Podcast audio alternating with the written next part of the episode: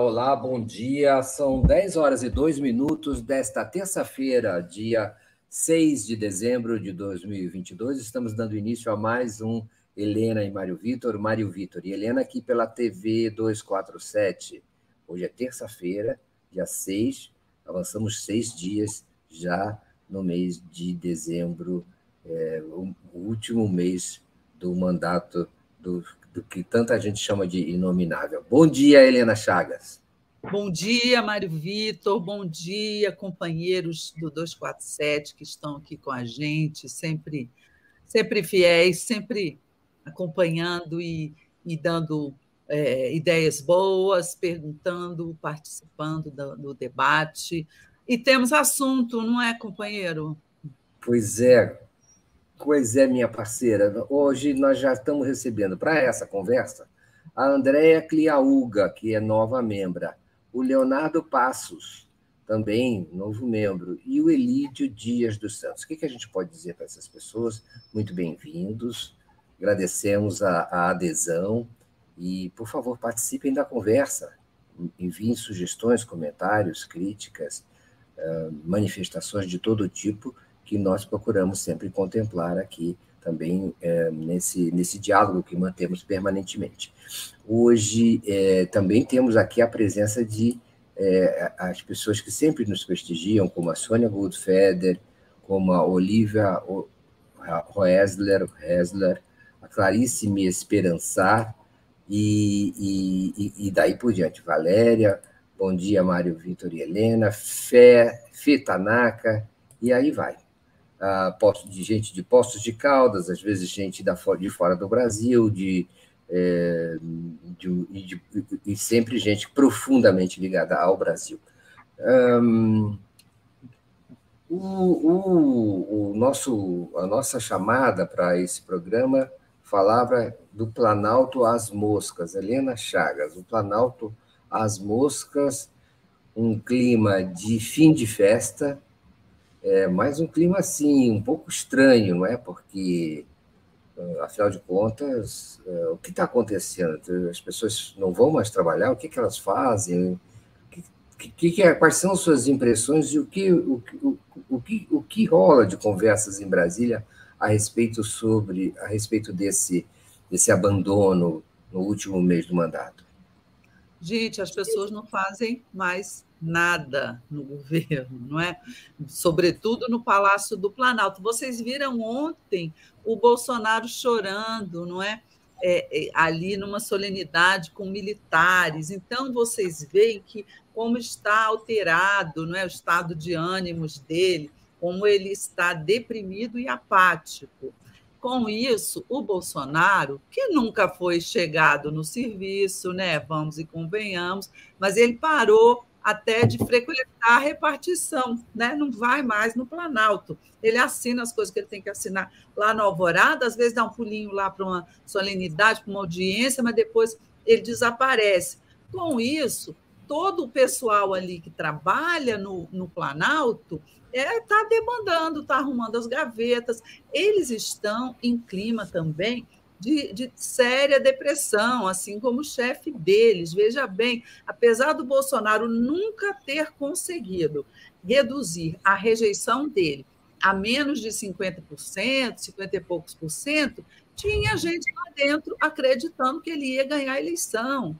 Então, essas pessoas todas caíram num, num vazio, né? essas pessoas todas estão é, é, é, sem saber o que fazer, em sua maioria são militares que estão ali numa boquinha, que não tem para onde ir, a maioria militares da reserva, não é que eles não não têm destino. Então, o que ocorre? O Bolsonaro não vai e os assessores dele, mesmo os ministros falacianos, aqueles mais importantes, já estão também arrumando suas gavetas e tentando encontrar um rumo na vida. Por exemplo, pessoas do gabinete lá do, do, do GSI, não é, chefiado pelo general Heleno, me disseram ontem que o Heleno também está nesse processo de arrumar a gaveta e que semana que vem ele vai viajar para São Paulo, se não me engano, para a formatura de um neto e que ele já não volta mais ao Planalto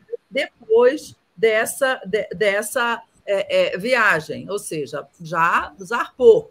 Né?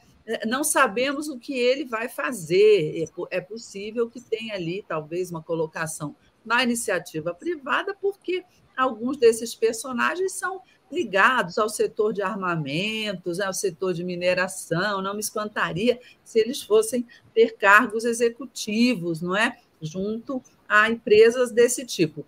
É, mas o que está acontecendo? O Bolsonaro, com seus auxiliares, ele está tentando criar é, oportunidades de emprego, colocações para o seu pessoal, né? sobretudo para os generais, que vão, que vão perder, generais, é, é, alguns da ativa, outros da reserva, outros vão passar para a reserva, que vão perder é, é, não é, suas boquinhas. Então, o que, que eles estão pensando lá? Em criar mais cargos no exterior, junto a representações de defesa é, europeias e americanas, escolas, não é?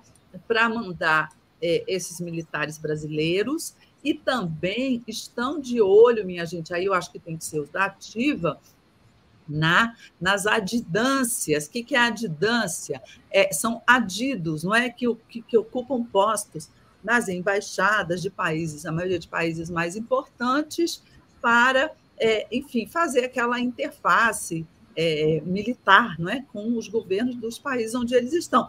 No mais das vezes, é uma sinecura, não tem muita interface é, militar que precise de um general para fazer, não. O Itamaraty está plenamente aparelhado e profissionalizado e pronto a fazer esse tipo de, de interlocução. Então, o que, que é? É cabide de emprego. O Bolsonaro não quer deixar os seus ali é, à míngua, não é? Ah, porque ele tem ali é, é, militares próximos, ele tem o, o próprio general Heleno, ele tem o Braga Neto, ele tem o Luiz Eduardo Ramos, ele tem o almirante Flávio Rocha, então, é, alguns vão ser assessores dele no PL, não é? Mas, mas esses tops de linha, assim, ultra ultramilitares, eu não sei se haverá cargos para eles lá. Então, a preocupação do governo militar, do governo Bolsonaro hoje, não é governar, não, gente, é arrumar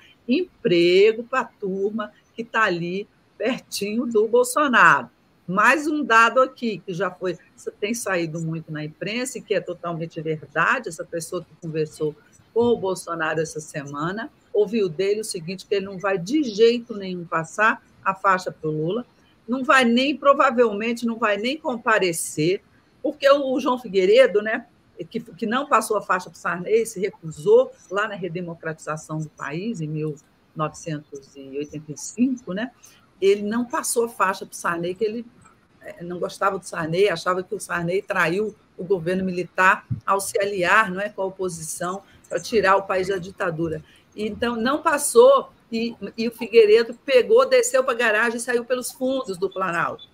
É, o Bolsonaro, eu acho que nem isso, eu acho que ele nem vai aparecer lá na Praça dos Três Poderes, lá no Planalto nesse dia, porque ele falou para um interlocutor assim: eu vou passar a faixa para esse Lula, e xingou um nome lá, é, e ainda por cima vou ser vaiado, ele sabe que vai ser vaiado pela multidão que vai estar lá, então ele não vai dar nem as caras. Um vexame histórico, não é, Mário Vitor? Que vergonha. O, o, o totalmente. O, a pergunta da, da Sônia Goldfelder tem muito cabimento. Para a pergunta se não há como revogar essas nomeações de última hora.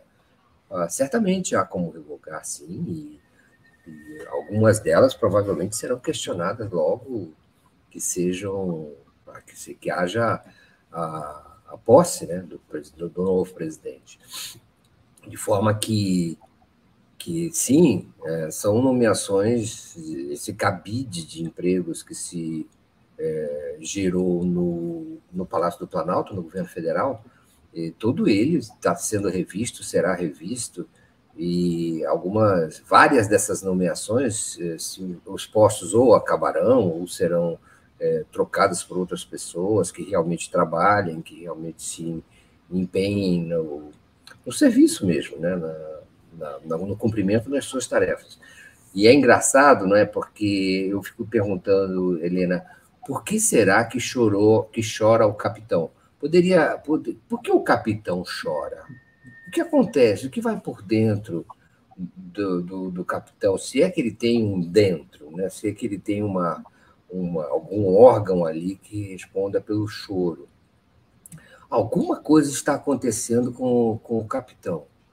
E ele que é, não é, um militar formado na dureza, não é, das emoções, no controle das emoções, anda chorando muito.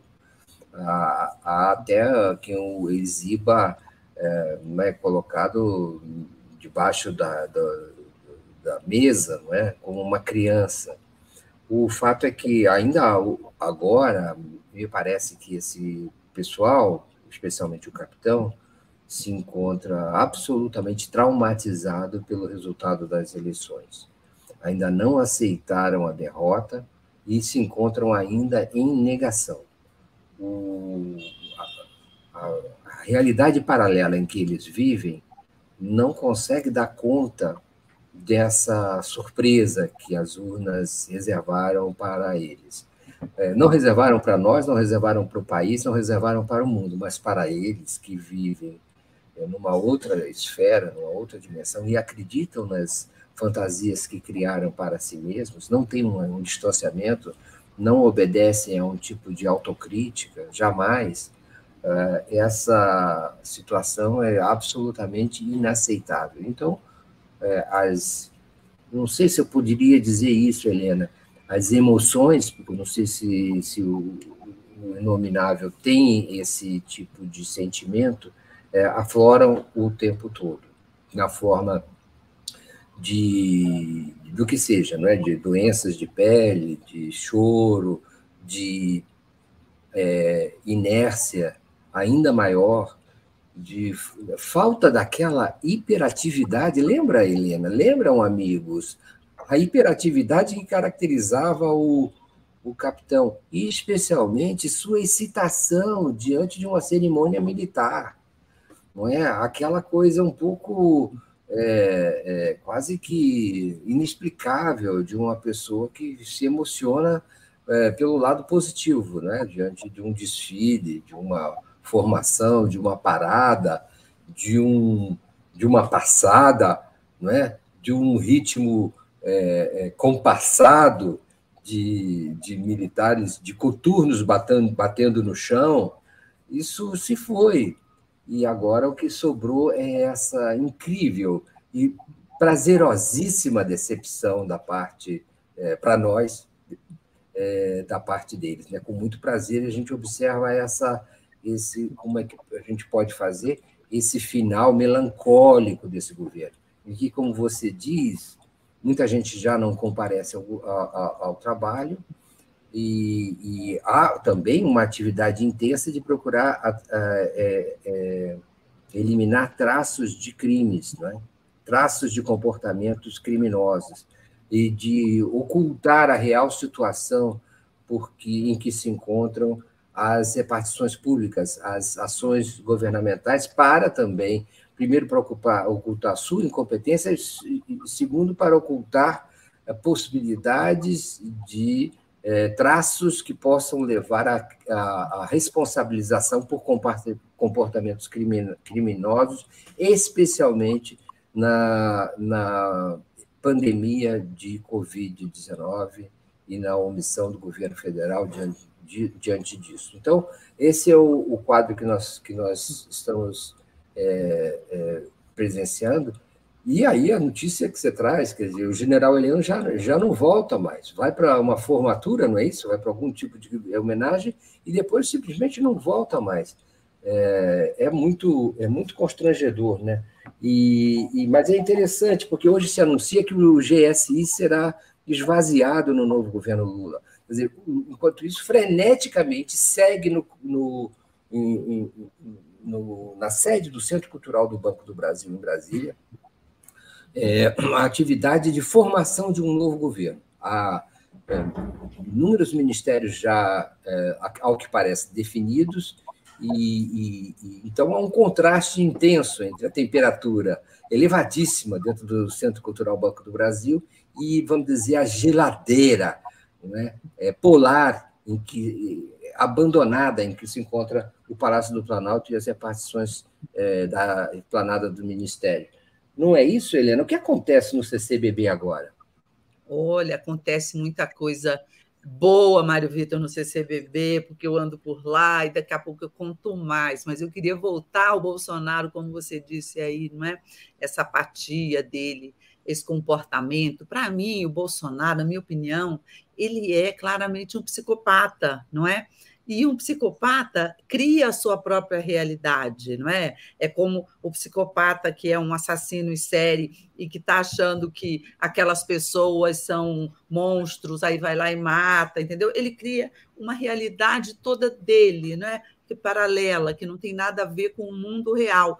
Na, na realidade do Bolsonaro, ele ia ganhar a eleição e na hora que, que essas pessoas se veem diante de, de, de algo que atrapalha seus planos, né? No, no, no, no, caso aqui, o algo são 60 milhões de brasileiros que votaram no Lula e o derrotaram, essas pessoas elas enlouquecem, elas entram em, em, parafuso. Então, o que a gente está vendo é um parafuso do Bolsonaro, é uma crise que está provocando apatia, depressão e que politicamente está atrapalhando ele, porque enquanto ele está lá apático, outras lideranças da direita vão crescendo e tentando ocupar o espaço dele. Eu acho muito provável, a gente até já conversou é, é sobre isso, né? É, é, você falou muito bem aí da questão do GSI, né? A gente vê que as discussões lá na transição em relação ao GSI, GSI é o Gabinete de Segurança Institucional, que é responsável, entre outras coisas, pela ABIN, pela Agência Brasileira de Informações, e pela segurança do presidente da República. É um ministro, normalmente tem status de ministro, o chefe do GSI, é um, geralmente é um general reformado, agora certamente será o general Gonçalves Dias, que já atuou no primeiro e no segundo governos do presidente Lula, é uma pessoa de extrema confiança dele, e o que está se discutindo é tirar um pouco, é, é desmilitarizar talvez a segurança do presidente, né? tirar um pouco do poder dos militares no GSI. Olha só, eu tenho minhas dúvidas. Eu acho que a segurança do presidente, sim, ela pode ser até comandada, chefiada pela Polícia Federal. Eu acompanhei seguranças de candidatos, né? E, e inclusive o, o, o, delegado Andrei, que, que fez a segurança do, do presidente Lula nessa campanha, ele fez também a da presidenta Dilma lá atrás, e, e eu acompanhei, são pessoas extremamente competentes e sérias, e diz a tradição que a Polícia Federal leva o presidente eleito até o momento da posse, e aí ela entrega para o Exército, entrega para os militares. E, inclusive, no caso da Dilma, foi uma coisa muito bonita, porque tinha várias agentes, mulheres, que cuidaram da segurança dela na primeira campanha. Na, na segunda, eu já não era mais do governo. É, e essas moças foram, é, a, e os outros agentes foram acompanhando o carro aberto né, da presidenta ali até a catedral, no começo da esplanada, e nesse momento elas saíram e deram espaço aos militares, foi uma coisa bem simbólica. É, eu acho o seguinte. É, é em, virtude dessa relação muito difícil né, do, do, da, do presidente eleito com os militares, de, de, de, desse dessa politização e desse golpismo até que floresceu não é, dentro das Forças Armadas, é, é, muito justo, é muito, é muito explicável que haja é, essa intenção, não, vamos, vamos tirar o GSI, vamos desmilitarizar o GSI. Mas eu penso aqui que não sei se é uma boa é, é, solução, por quê? Porque você não tem, entre os militares, você tem muita gente que é profissional, que vai exercer a sua função na segurança do presidente de forma absolutamente profissional. A gente não pode tirar o todo dos militares, o todo das Forças Armadas, por essas pessoas que estão aí no governo Bolsonaro conspirando, não é? É, é? Tudo em troca da sua boquinha, sendo pressionados pelo presidente e cedendo às pressões, porque ganham dois salários, muitos deles estão na reserva, ganham aposentadoria e ganha mais o DAS, então esse pessoal ganha uma grana. Mas o que eu acho e, e que até o presidente Lula falou uma vez lá atrás, que esse pessoal golpista não representa as Forças Armadas. Não é? Eu acho que é possível o, o governo Lula restabelecer a relação com as Forças Armadas, não é? é, é em outras bases, profissionalizar isso, despolitizar isso com seu ministro da Defesa Civil, não é? E aí assumir o comando. Ele é o chefe, é, é, ele é o comandante em chefe o Lula é o comandante-chefe das Forças Armadas. Não devemos esquecer isso. Então, eu acho que tirar militar do caminho ali, ah, não, não vamos deixar os militares cuidarem disso, não é a solução. A solução é o presidente da República assumir, chamar os militares que não são golpistas, é, é, punir os golpistas, tirar os golpistas, não é? E, e, e exercer a sua função constitucional de comandante das Forças Armadas. Acho que não precisa despolitizar, é, é, despolitizar, não, desmilitarizar órgãos. O que tem que fazer é despolitizar, tirar os golpistas. O, a Sônia Goldfeder eh, comenta: ele chora e come pão com leite condensado. Tipicamente infantiloide, não fosse ele um crápula. O Valsan, ou a Valsan, eh, podemos mudar as vibrações, estaremos em outra vibe. Lula em breve. Os criminosos que respondam por suas ações não passarão. Concordo. É, é isso. A Olivia Hessler eh, comenta: crescer dói. Sempre foi um fraco. E, e, e, e, eu acho que é por aí, né? As pessoas estão nos ajudando a tentar entender ou, ou, ou assimilar esse, esse fenômeno que não para de, de incomodar, que é, é o, vamos dizer assim, é o, a mo, o modo como uh, Bolsonaro existe nesse mundo. Né? Aliás, nós não podemos esquecer que ainda existem é, acampamentos diante de quartéis pedindo ditadura militar, golpe ditadura militar e que não são incomodados pelas autoridades, continuam recebendo todo tipo de é, tratamento privilegiado. O, o, e também que em, alguns estados ainda existem é, é, bloqueios, né, bloqueios nas estradas, prejudicando, né, tumultuando a vida dos que se movimentam. O, o Euclides Mendonça chega para dar um, um, um alô para nós. E vamos. É, bom, ah, enquanto isso, né, Helena, é, o Gabinete de Segurança Institucional também a gente precisa analisar esse conjunto de questões. Né?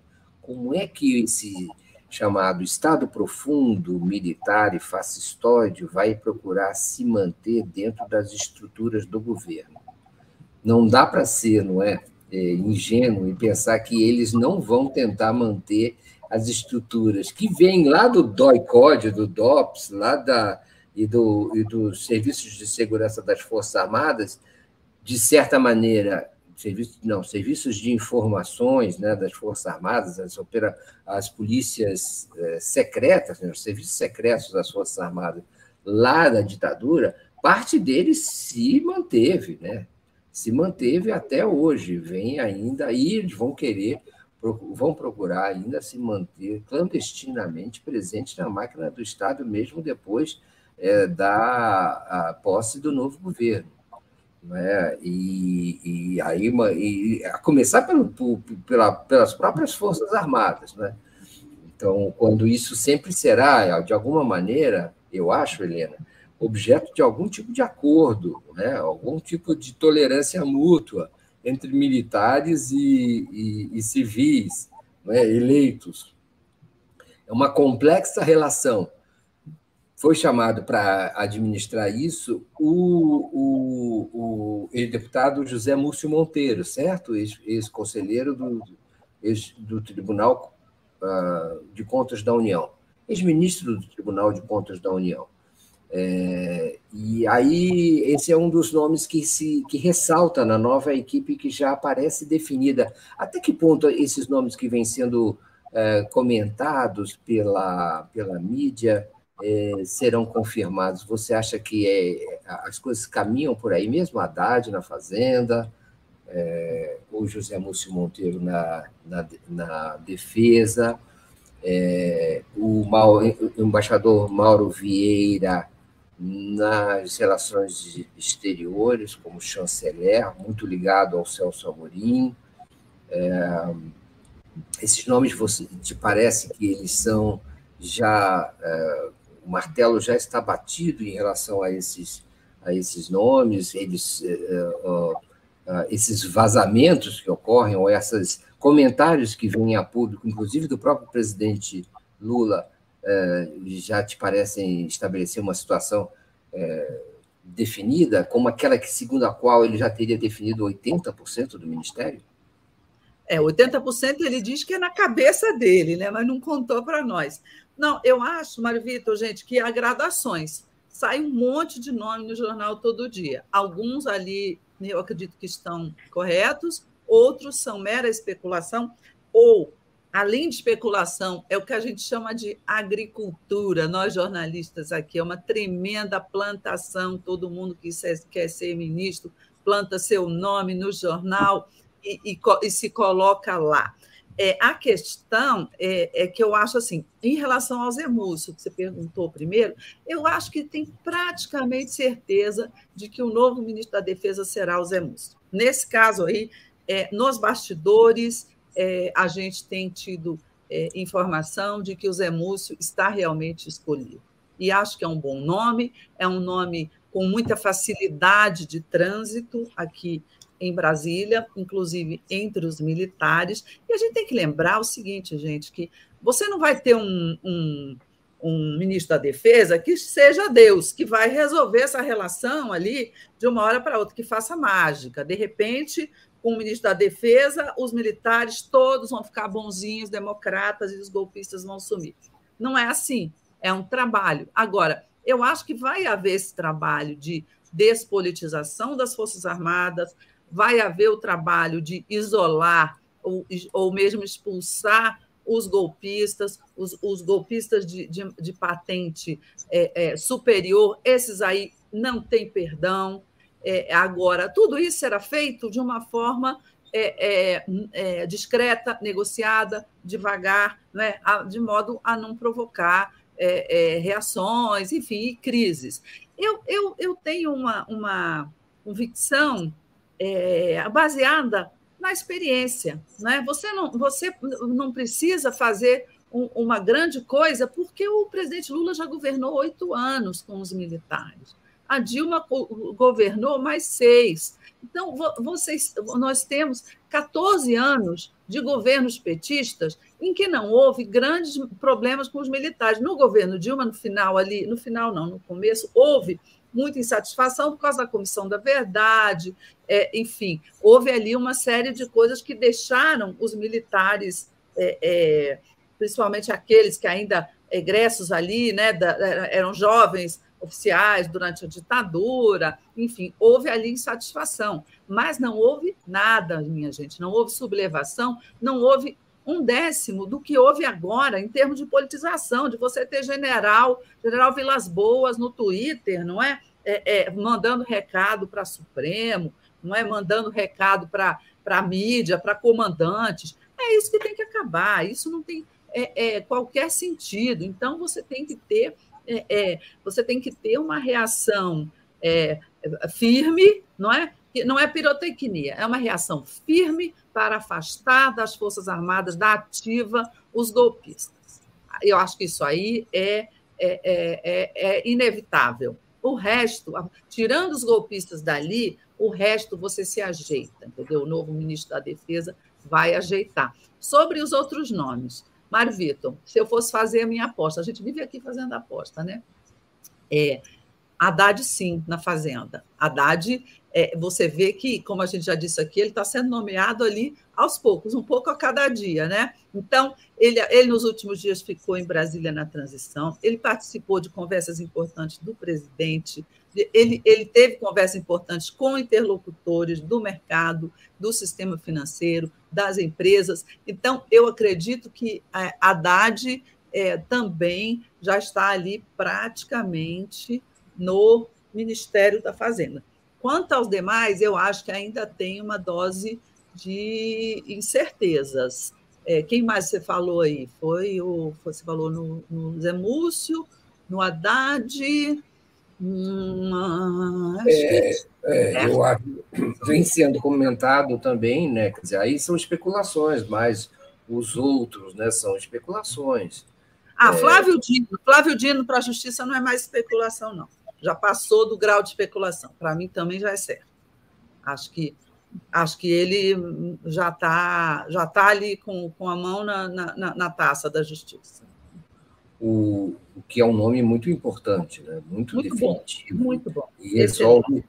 E aparentemente isso é, elimina ou restringe a possibilidade de o Ministério da Justiça ser dividido entre Ministério da Segurança e Ministério da, da Justiça propriamente dita, porque, ao que parece, Flávio Dino é contrário a essa posição, já se manifestou contrário a essa posição, então isso resolve também é, essa essa essa disputa, é, essa consideração que vinha havendo em relação às forças uh, policiais não é como seria a gestão das forças policiais. Inclusive, eu acho que é um pouco, é um pouco, é, eu diria, sensato não separar as duas pastas e o governo não, o governo federal não chamar para si ainda mais responsabilidade sobre a área da segurança pública, que é uma área complexa, de enorme dificuldade é, é, é para os meios relativamente restritos que o, o governo federal tem para atuar nessa área, é, que, é de responsabilidade do, dos estados. Né? Então, é realmente, Flávio Dino já passou é, de ser especulação. Né? A, a Discute-se também, não é, Helena? Quer dizer, qual será a, a, a participação é, e o que, o que surgirá da, da cisão do Ministério da Economia em, é, em também contemplando a reativação do, do, Ministério do Planejamento. Né? Discute-se, uma das considerações é de que o Ministério do Planejamento ficará para alguém ligado ao, ao vice-presidente Geraldo Alckmin. É, Considera-se que aí o nome que vem sendo ventilado é o do Pércio Arida, mas um, esse já teria negado a, a, a, possibilidade de assumir uma posição ministerial em Brasília. Mas, como está na mão do Geraldo Alckmin, eu acho que ele, se é que está mesmo, eu acho que ele tenta aí manter, manter viva a, a ideia do Pércio Arida é um ministério mais importante ainda do que parece. Ele já é importante, seria muito importante a pasta do planejamento, mas é mais importante ainda porque esse é um ministério, cá entre nós, em que, dando, dando uma pasta, a pasta super poderosa, a pasta da economia para Fernando Haddad, um quadro do PT, esse ministério poderia ser visto como aquele que o Ministério do Planejamento seria aquele como é, sendo visto como aquele que contrabalançaria não é a presença é, de uma política econômica não ortodoxa, heterodoxa é, e, e, e, desenvolvimentista no Ministério da Fazenda. E poderia ser, é, especulo eu, uma ponte com o chamado mercado, é, uma sinalização de que o mercado está sendo contemplado também nesse novo governo Lula. É, é só que um, pensando alto. Eu acho, é isso, acho que você tem razão, concordo contigo. Acho que é, é, a, a, gente não tem nomeações assim feitas sozinhas. É tudo uma grande equação. E é isso que o Lula está montando.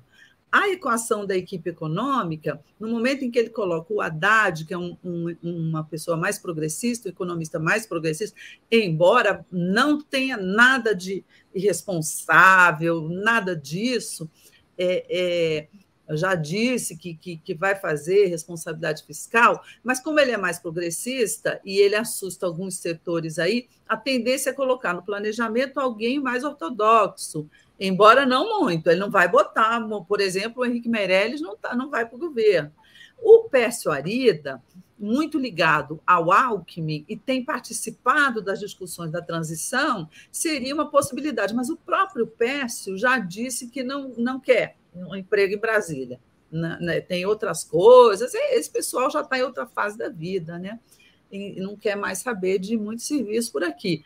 Mas não, eu acredito que pode ir algum economista ligado ao Pércio, indicado pelo Geraldo Alckmin, não é? alguém com esse perfil, porque aí você compõe a equação da, da política econômica. E o Lula gosta disso, como também o Fernando Henrique gostava, de botar um certo é, tensionamento ali. Você tem o Ministério, o ministro da Fazenda de um lado, e a Fazenda é sempre muito mais importante na prática, né? É o dono do caixa é, do que o planejamento. Mas o planejamento, quase sempre é um economista, uma pessoa com mais é é, é, é, teoria, não é? E, e, a função mesmo de planejar, né? Porque faz orçamento, a, a, a LDO. Então, então, essa pessoa é, seria um, um contraponto e é um tensionamento muito importante, saudável, quando bem administrado. Eu agregaria, Mário Vitor, na equação econômica do governo Lula, um componente político. Porque o que, que eu acho? O Alexandre Padilha deputado e ex-ministro, também foi cotado para a Fazenda de Lula. E cotado não pela gente, pelo próprio Lula. O Lula colocou ele muitas vezes na campanha em missões de interlocução com setores econômicos, e ele até é bem aceito e tal por esses setores. Porém, o Padilha, ele é um coringa, porque ele tem uma relação com o Congresso muito boa. Ele já foi articulador político do, do Lula no segundo governo dele.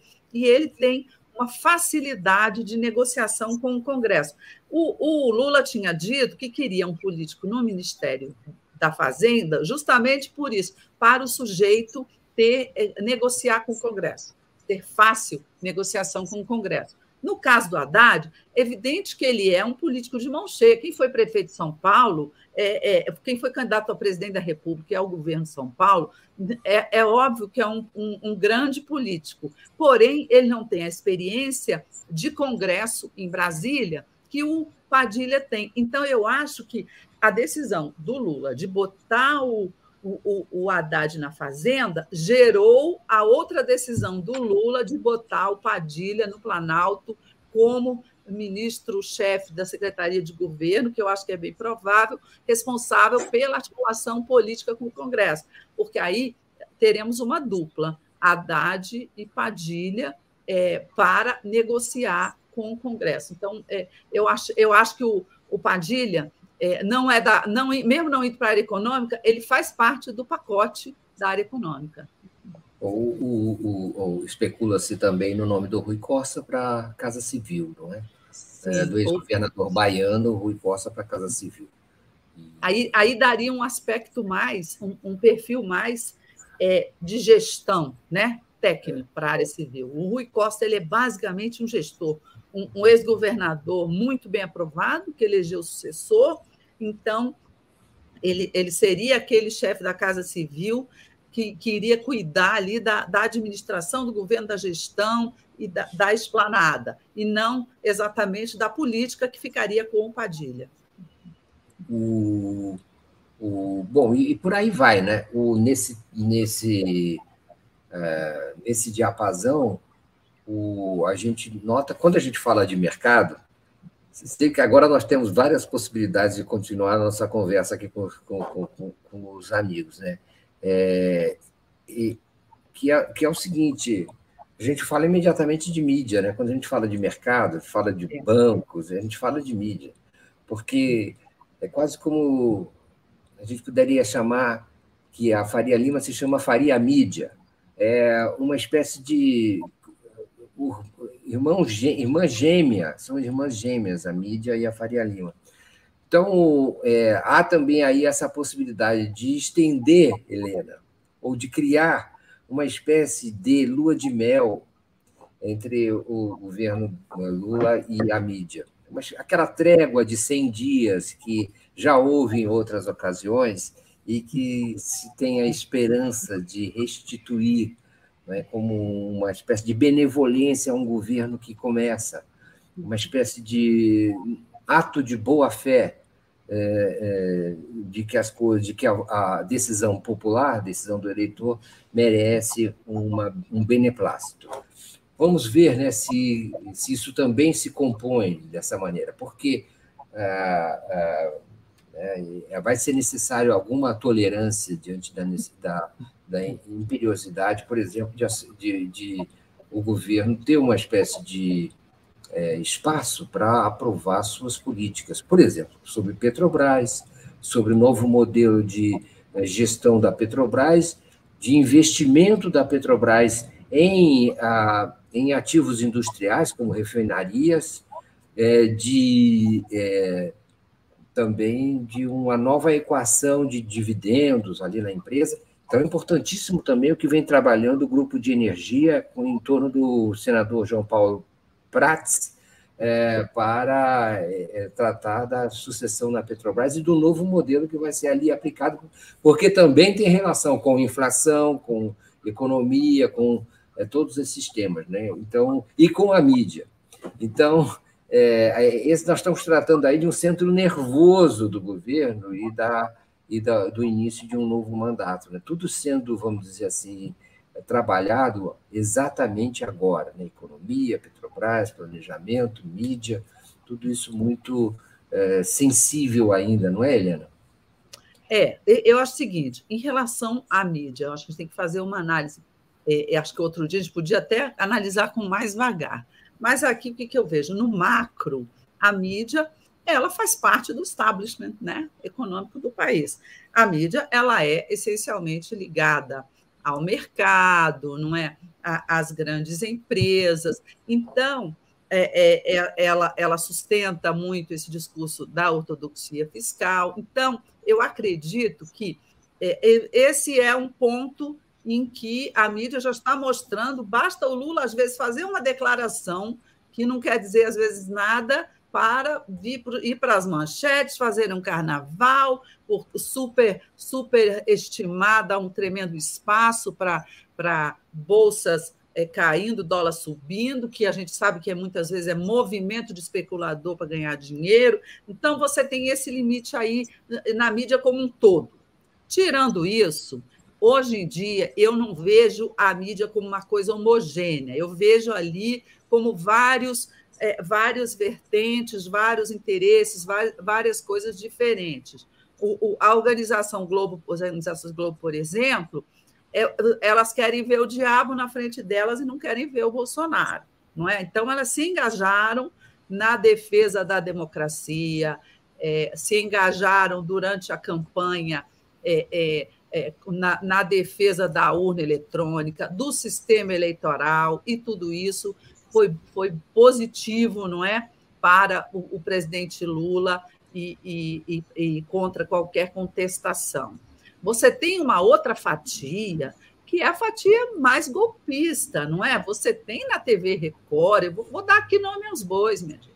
Você tem na TV Record, você tem na TV Jovem Pan, não é? Você tem ali um núcleo golpista. E você é, é, a Jovem Pan até fez ali uns movimentos, tirou é, comentaristas mais radicais, etc. Mas o que a gente vê na Jovem Pan é um antipetismo muito claro e acredito que vai continuar. Agora, como é uma TV, é uma TV a cabo, não é uma TV aberta, não é uma TV que tem, não sei qual é a audiência dela, mas é uma, é uma TV turbinada, inclusive com verbas publicitárias do, do governo Bolsonaro, não é? Então, você tem a, a, a, os setores mais radicais. É, você vê é, a, Record também. Agora, pelo que eu conheço o perfil da Record, né, é, Mário Vitor, a Record, ela está, ela, ai governo, sou a favor. Então, eu vejo a Record daqui a pouco procurando o governo Lula, não é? Para negociar. E é aí que tem que ter muito cuidado, né? Muito cuidado de não né, é, é, alimentar ali aquilo que né, no dia seguinte vai estar tá contra, enfim. É, é, outra coisa, eu, eu vejo com muita preocupação, sabe o quê? A CNN.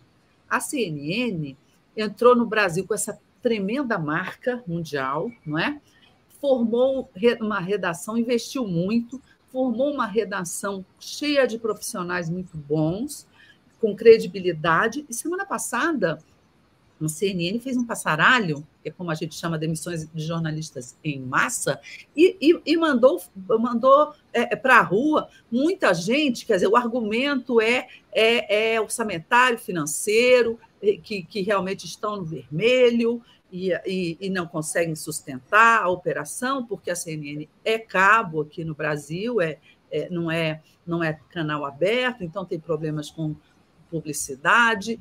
É, mas, coincidência ou não, a CNN mandou para fora de, é, de, seus quadros é, profissionais muito sérios, muito e, e, e, com um viés até mais progressistas, profissionais que se recusaram a tratar a, a, a PEC da transição, isso me contou um deles, não é? que ele foi quase que foi obrigado e ele se recusou e depois ele foi demitido, né? a, a tratar a PEC da, da transição como a PEC do estouro, né? como a PEC, a PEC bomba, a PEC fura-teto, enfim, é, é, palavras pejorativas que eles não usaram para a PEC kamikaze, lá do Bolsonaro, lá atrás. Então, profissionais como o Sidney Rezende, a Mona Lisa Perrone, não é? Muitas pessoas, o, o João Beltrão, profissionais muito sérios e de credibilidade, foram mandados embora numa sinalização muito ruim. Por quê? É, é, o que eles dizem? Eles dizem que a CNN, a essa altura, embora esteja também fazendo acenos ali ao, ao, ao governo Lula, mas que ela está se preparando para ser uma espécie de jovem pan limpinha e cheirosa, entendeu? Também pegará um viés de direita e não perderá a oportunidade de bater no governo Lula. Por quê? Porque a direita brasileira ela ainda tem é, uma organização muito grande. Então, é, é, você vê que os, os, governadores dos três principais estados, São Paulo, Rio de Janeiro e Minas Gerais, são da turma da direita, do centro-direita, bolsonaristas, e apoiaram o Bolsonaro. O bolsonarismo e a direita querem sim uma TV para chamar de sua, que não seja só a Jovem Pan, entendeu? Então, o que, o que se depreende disso aí é que a, a CNN caminha para o lado desse pessoal. Você tem governadores que, que têm é, recursos de publicidade, e, e enfim, a, a CNN ela é de propriedade do, do Rubens Benin, que é um construtor, enfim, enfim, haverá de ter ali muitas relações boas com esses governadores. Então, você tem ali um, uma coisa a ser bastante bem observada. Né? Vamos ver a, como, como, se comporta a mídia, vai depender também dos rumos do governo, claro. O, o interessante também lembrar é que a CNN é, agora tem como presidente esse João Camargo, não é, Helena? Esse João Camargo, que é desse grupo Esfera Brasil. E, ao que parece, esse João Camargo, que vem da área de eventos, ele também é, está, está interessado em manter boas relações com o governo. Organizou alguns encontros do Lula candidato com empresários, tem querido se apresentar como uma espécie de conduíte, uma espécie de condução, condutor do, do contato entre Lula e o mercado. Tem muita gente disputando, digamos assim, a primazia ou a, a, a autoria dessa aproximação entre Lula e mercado. Até parece que isso é necessário, mas enfim. É, e um deles é esse João Camargo, que também preside a CNN e também é do Esfera Brasil. E essa ligação, é, até recentemente, é, ele defendeu num artigo na Folha de São Paulo que os empresários se desarmassem em relação ao, ao uhum. Lula e que o apoiassem, que respeitassem a opinião do povo, a opinião do, do eleitor e o apoiassem depois, é, e mesmo fazendo críticas ao governo Bolsonaro. Eu vi, mas esse artigo revoltou vários dos profissionais que foram demitidos de lá, e alguns deles, inclusive, me ligaram, dizendo: ah, agora eles estão querendo se aproximar né? Mas no núcleo ali, eles estarão muito ligados à direita. É, o, o, a ver, a confirmar, porque também eu tenho dúvidas, Helena, sobre qual vai ser a configuração da extrema-direita no Brasil, a partir da, da, vamos dizer assim, da eliminação do Bolsonaro como presidente da República no Palácio do Planalto. Uh, fica, ainda está nebuloso quem vai ser a liderança, como é que vão se polarizar as forças políticas a partir de, do advento do, uh, do Lula de novo na presidência. Uma coisa é certa: não será fácil para o Lula costurar essa imensa colcha.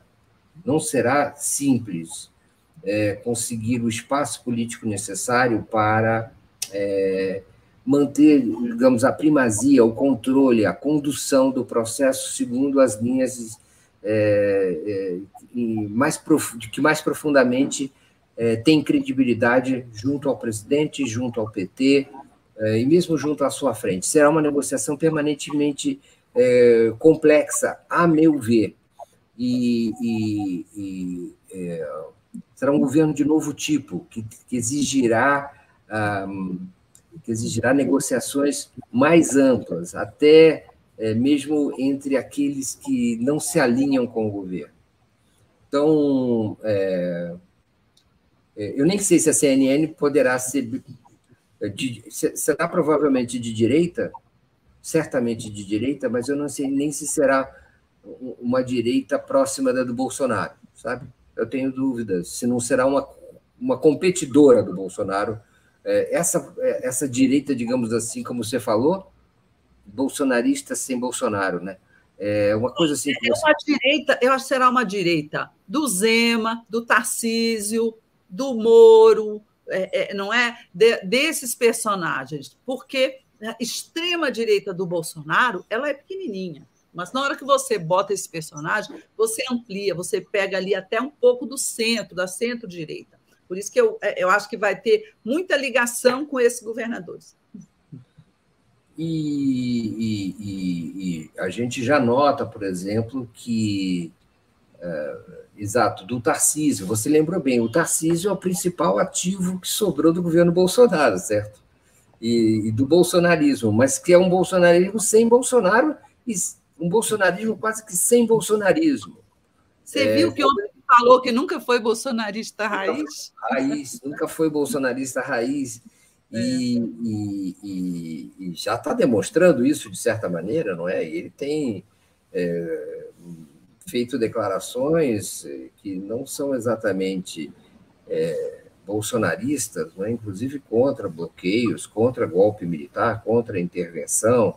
É, enquanto isso, ele passa a boiada de direita, de, de extremamente neoliberal, é, de outra maneira, privatização dos serviços de saúde, privatização dos serviços de educação, é, a destruição do Estado, é, é, incentivo à militarização cada vez maior e ao autoritarismo das forças de segurança, é, destruição da política de é, uso de câmeras nos uniformes policiais, como disse, como se diz aqui o, o Júlio César Beraldi, ele passou na Assembleia Legislativa regalias para os agentes de, do, do, Estado de, de, de, agentes de segurança do Estado de São Paulo em cinco minutos, como isenção do imposto de renda e construção é, de casas é, para militares em cinco minutos. Enfim, isso tudo, é claro que é, constitui uma, uma perspectiva de criar um, um bolsonarismo talvez assim menos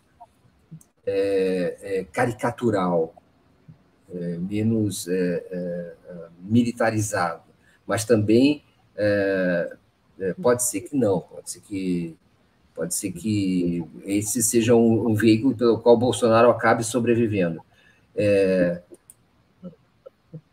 é, o Zé Lu, o Lucas 10 faz uma ironia. Zé Múcio é um bom nome. Ele avalizou o impeachment de Dilma. Acorda. É, de fato, isso é verdade, não há como negar, mas. É, é... Verdade.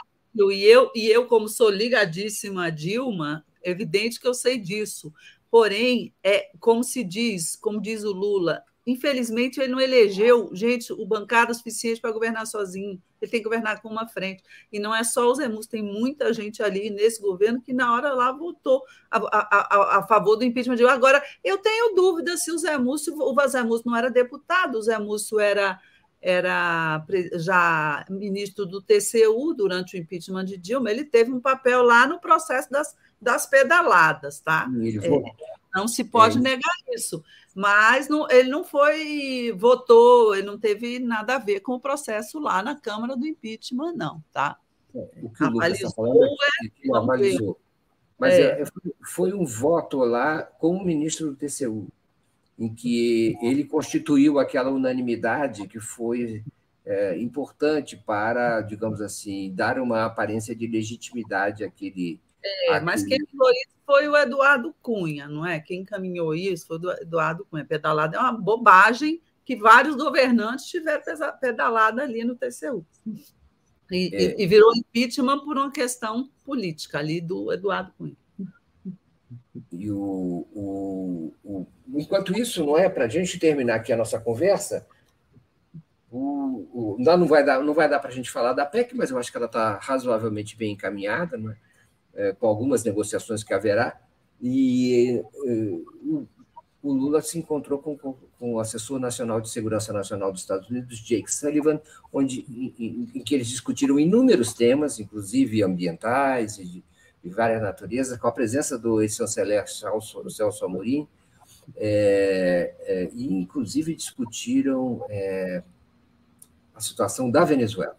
Trouxeram para a pauta, parece que essa era uma das principais preocupações do, do, desse assessor de segurança nacional dos Estados Unidos, e também discutiram a viagem do presidente Lula, que agora parece, aparentemente não será mais é, antes da posse, mas depois da posse, para é, atender a um convite do presidente Joe Biden, o presidente americano, e manter uma conversação.